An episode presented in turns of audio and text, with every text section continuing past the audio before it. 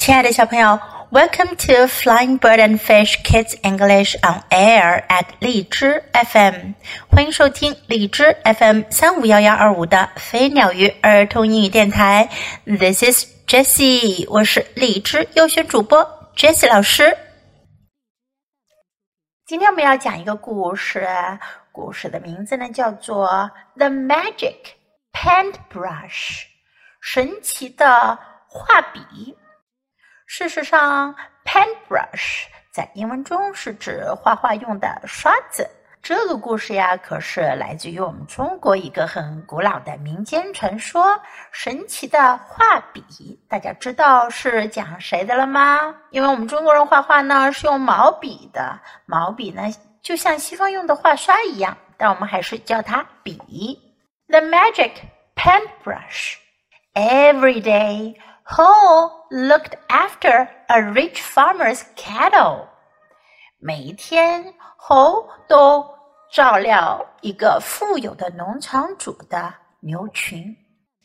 took hay to the field. 他把干草拿去地里。The farmer did not pay him much. 农场主没付给他多少钱。Ho had only dry bread to eat. 猴只有干面包吃。One day, a very thin old man came up the lane. 有一天，一位非常非常瘦的老人家沿着小路走了过来。He looked hungry. 他看上去好饿呀。Ho gave his bread to the man. Ho 把他的面包给了老人家。Take this. 拿去吧。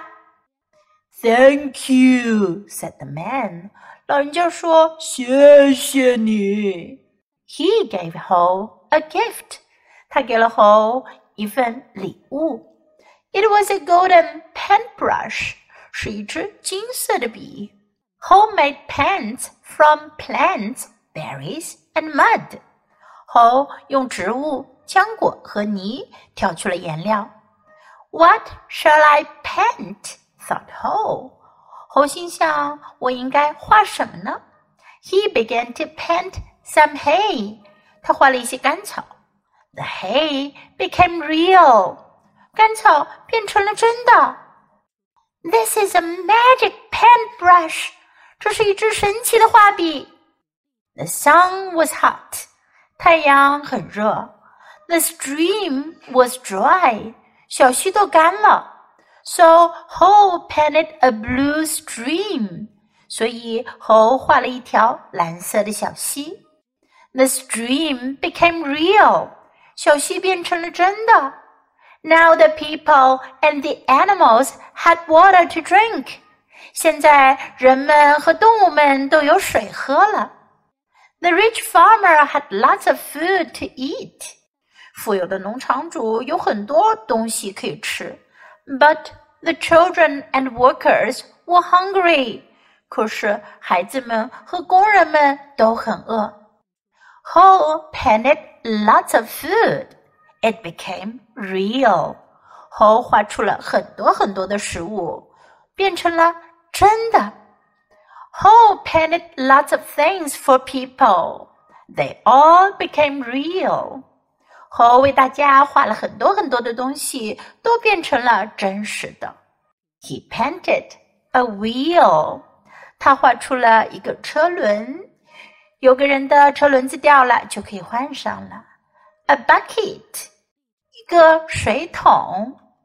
And some clothes，还有一些衣服。没衣服穿的穷苦人也有衣服穿啦。The rich farmer wanted the magic paintbrush。 富有的农场主想要神奇的画笔。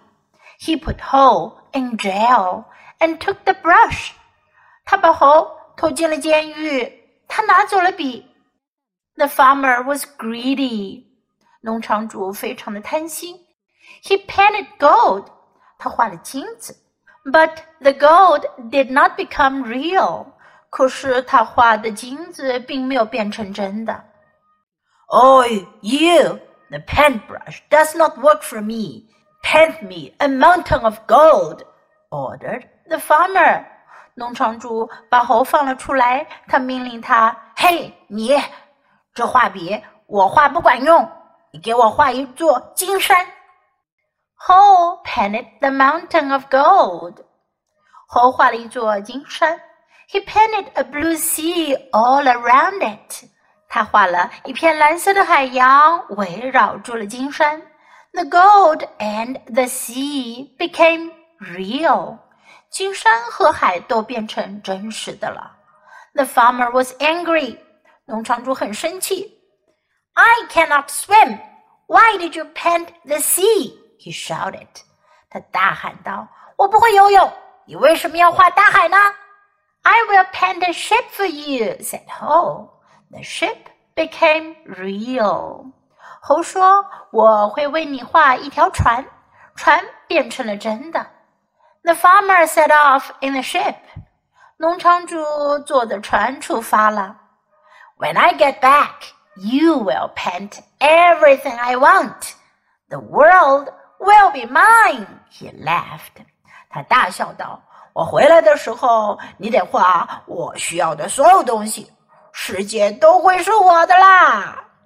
But Ho painted a gale，可是猴画出了一阵大风。The gale became real，大风变成了真实的。It took the farmer far, far away，大风把农场主带到了很远很远很远的地方之外。Ho returned to the farm. Ho 回到了农场。He painted things for those who were kind and good to others.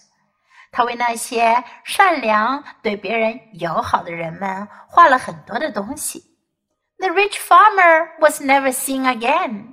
那位富有的农场主可再也没有人看到了。The end. 故事结束了。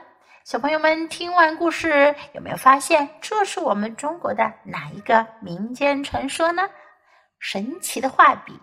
不过呢，在我们中国的神奇的画笔当中，那个会画画的小孩子叫什么名字呢？你们知道吗？Now let's practice some sentences in the story. Every day，每一天，every day。He looked hungry，他看上去很饿。He looked hungry。Take this，拿去这个吧。Take this。Thank you，谢谢你。 Thank you。What shall I paint？我该画什么呢？What shall I paint? This is a magic paintbrush. 这是一支神奇的画笔。This is a magic paintbrush. It became real. 它变成真的。It became real. I cannot swim. 我不会游泳。I cannot swim. I will paint a ship for you. 我会为你画一条船。I will paint a ship for you. Now let's listen to the story once again. The Magic Paintbrush, written by Liz Miles and illustrated by Meilo So. Every day, Ho looked after a rich farmer's cattle. He took hay to the field. The farmer did not pay him much. Ho had only dry bread to eat. One day, a very thin old man came up the lane. He looked hungry. Ho gave his bread to the man. Take this. Thank you, said the man. He gave Ho a gift. It was a golden paintbrush. Ho made paints from plants, berries, and mud. What shall I paint? thought Ho. He began to paint some hay. The hay became real. This is a magic paintbrush. The sun was hot. The stream was dry. So Ho painted a blue stream. The stream became real. Now the people and the animals had water to drink. The rich farmer had lots of food to eat. But the children and workers were hungry. Ho painted lots of food. It became real. Ho painted lots of things for people. They all became real. He painted a wheel, a bucket, and some clothes. The rich farmer wanted the magic paintbrush. He put Ho in jail and took the brush. The farmer was greedy. He painted gold. But the gold did not become real. Oi, you! The paintbrush does not work for me. Paint me a mountain of gold, ordered the farmer. Ho painted the mountain of gold. He painted a blue sea all around it. The gold and the sea became real. The farmer was angry. I cannot swim. Why did you paint the sea? He shouted. I will paint a ship for you, said Ho. The ship became real. The farmer set off in the ship. When I get back, you will paint everything I want.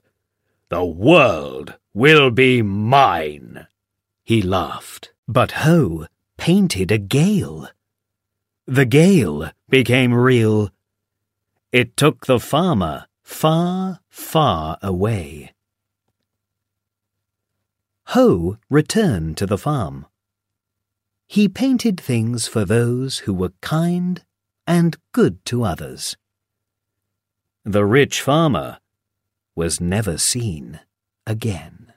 小朋友，你喜欢今天的故事吗？记得给 Jess 老师点赞哦！还有，别忘了下载到手机上收听，更方便哦。Thanks for listening. Until next time, goodbye.